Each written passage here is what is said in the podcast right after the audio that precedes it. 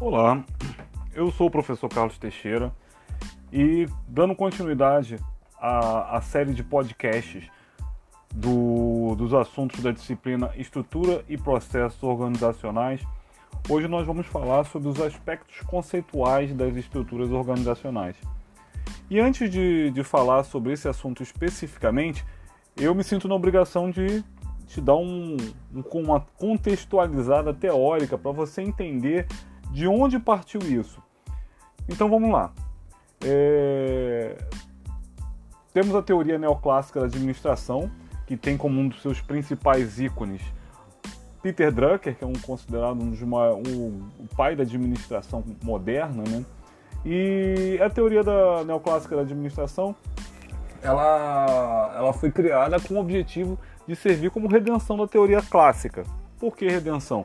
A teoria clássica da administração ela foi muito criticada pelo fato da visão extremamente mecanicista que Taylor tinha né, em relação aos processos, em relação à especialização do operário e em, em relação até à visão que ele tinha em relação à figura humana do operário.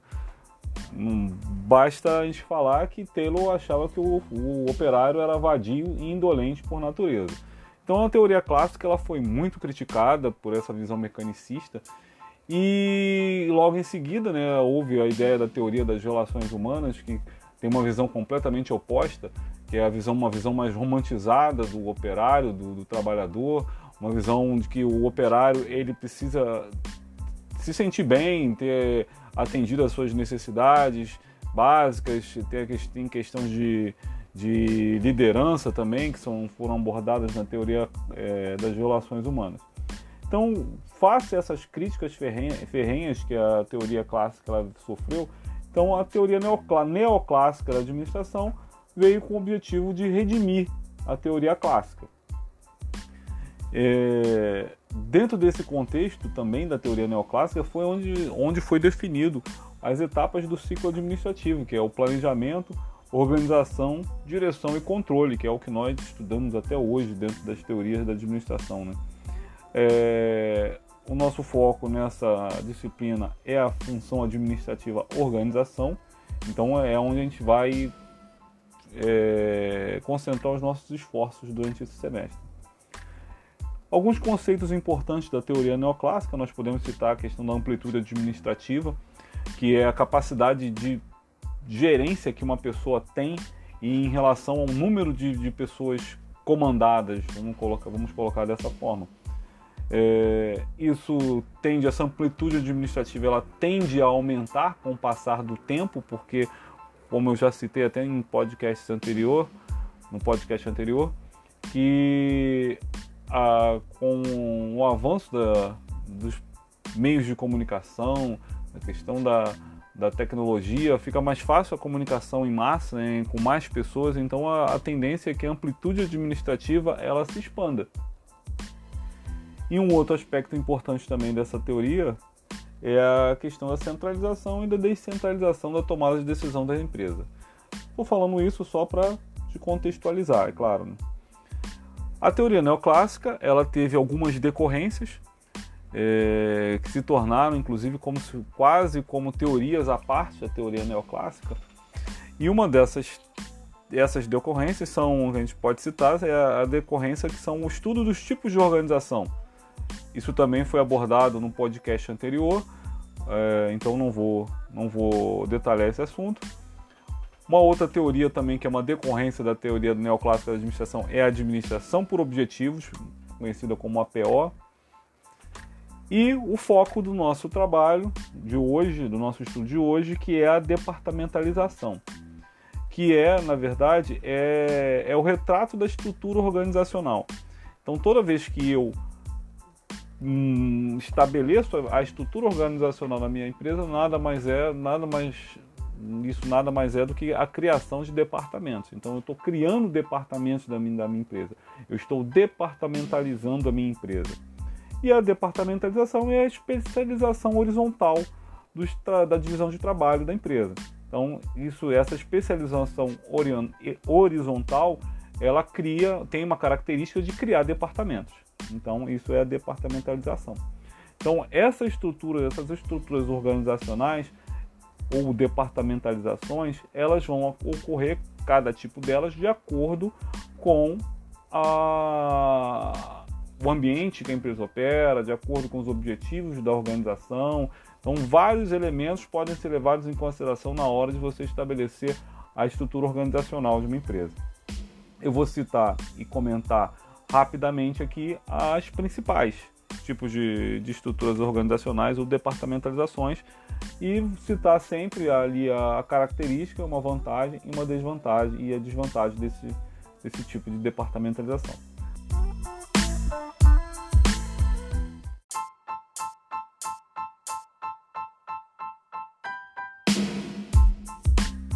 O primeiro tipo de departamentalização que nós vamos ver é a departamentalização funcional. É a forma mais intuitiva de departamentalizar. Então você coloca no mesmo lugar pessoas que exercem a mesma função. Então é um agrupamento das atividades funcionais. Pessoas que fazem as mesmas, a mesma coisa trabalham no mesmo lugar. É, como principal vantagem desse tipo de departamentalização e que ela agrupa vários especialistas sob uma chefia comum. Então, se você tem ali um departamento de, de finanças, você vai ter agrupado ali vários profissionais da área de finanças e que acaba o suporte que um dá ao outro profissional da mesma área acaba fazendo com que o processo de sinergia seja maior. Então as pessoas, o rendimento das pessoas acaba sendo maior porque ela está trabalhando com pessoas que fazem exatamente a mesma coisa que ela, tem a mesma formação e por aí vai. Uma das desvantagens que nós podemos citar dessa, desse tipo de departamentalização é a redução da cooperação interdepartamental. Então a, a empresa ela acaba, ela acaba trabalhando como se os departamentos fossem elementos isolados. Então, cada departamento funcional não depende do outro. Então, quando a gente traz isso para uma visão mais sistêmica da administração, a gente percebe que não é dessa forma que acontece. Então, essa, essa é uma desvantagem da departamentalização funcional.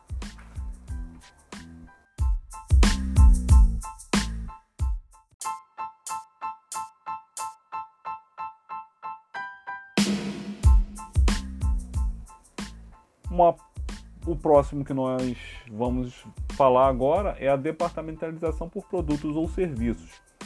É, esse tipo de departamentalização agrupa atividades de acordo com o produto e o serviço, como eu já, já falei. É, a vantagem é que isso facilita a inovação. Então, quando você tem um departamento com foco exclusivo num produto, então esse produto ele vai passar por diversos é, processos de, de, avaliação, por diversos processos de inovação, então isso tende a trazer produtos melhores a cada, a cada com o passar do tempo. A desvantagem disso é que isso causa uma certa instabilidade no emprego de quem trabalha em determinados setores ou departamentos de um produto. Se esse produto entra em declínio, então provavelmente aquelas pessoas que trabalham nesse, nesse departamento, elas é, entram em. ficam. se sentem é, instáveis no seu trabalho. Né? Então isso é uma desvantagem.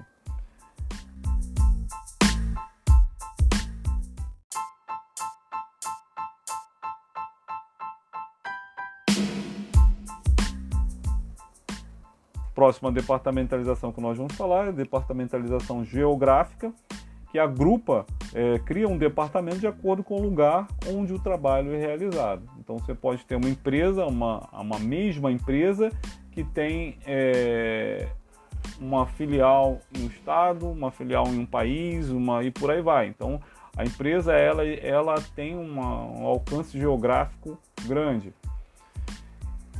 É, isso traz vantagens, como vantagem a questão do ajuste às necessidades locais.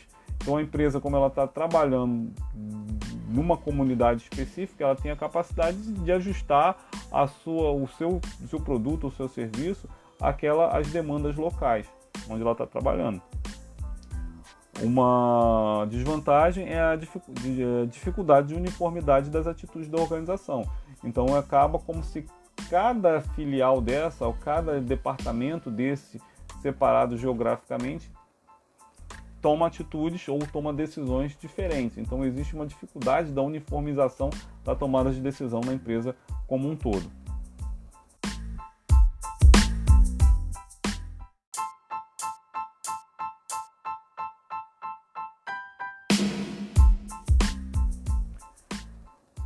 O próximo, o próximo tópico, ou o próximo tipo de departamentalização é a departamentalização por clientela. Isso aí é um tipo de essa é um tipo de departamentalização que reflete um interesse muito grande pelo consumidor. Isso você pode perceber em empresas, por exemplo, a, a Light, que é a companhia de energia elétrica de, do Rio de Janeiro. Ela tem um departamento de grandes clientes então, ou seja, ela criou um, uma estrutura para lidar exclusivamente com indústrias e por aí vai. Então, são clientes diferenciados. Então, é um departamento que cuida disso. É, como principal vantagem nesse tipo de departamentalização, a gente tem as satisfações necessidades do cliente. Então, aquele departamento que é criado exclusivamente para atender aquele cliente específico ele sempre vai é, tentar satisfazer as necessidades desse cliente. O próximo, a desvantagem é que as demais atividades da organização, como produção, finanças, etc., eles ficam sempre em segundo plano, face à preocupação que muitas vezes é exagerada com a clientela.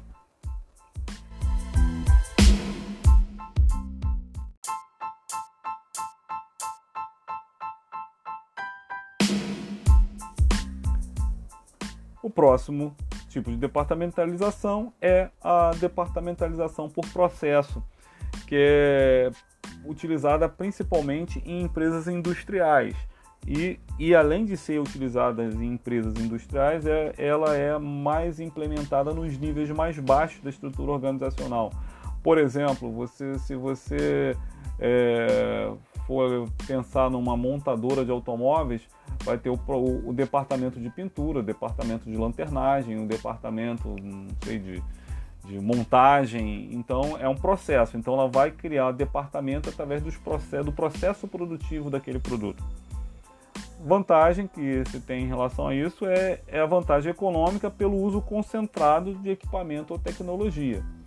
Então você vai estar, tá, se você tem um departamento de pintura lá no seu na sua empresa, então você provavelmente esse departamento ele vai buscar o que há de melhor na questão de, equipamentos, na questão tecnológica nessa, nessa área. Isso faz um ganho de, de produtividade, então é uma vantagem.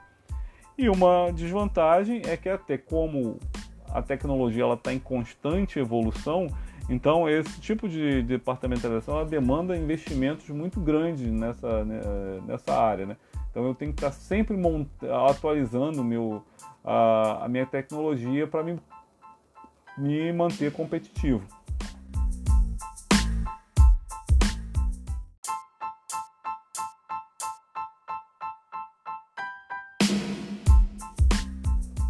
E por último, nós temos a departamentalização por projetos que agrupa as pessoas de acordo com as saídas ou resultados da empresa.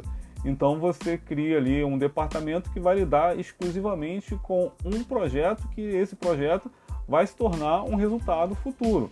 Por exemplo, você tem ali um exemplo que a gente pode usar isso, é uma construtora, que ela vai criar um departamento, por exemplo, que vai lidar com um projeto de um, de um prédio, de um, de um hospital ou de algum, algum grande empreendimento. Vantagem disso é a enorme concentração de recursos de uma em uma única atividade complexa.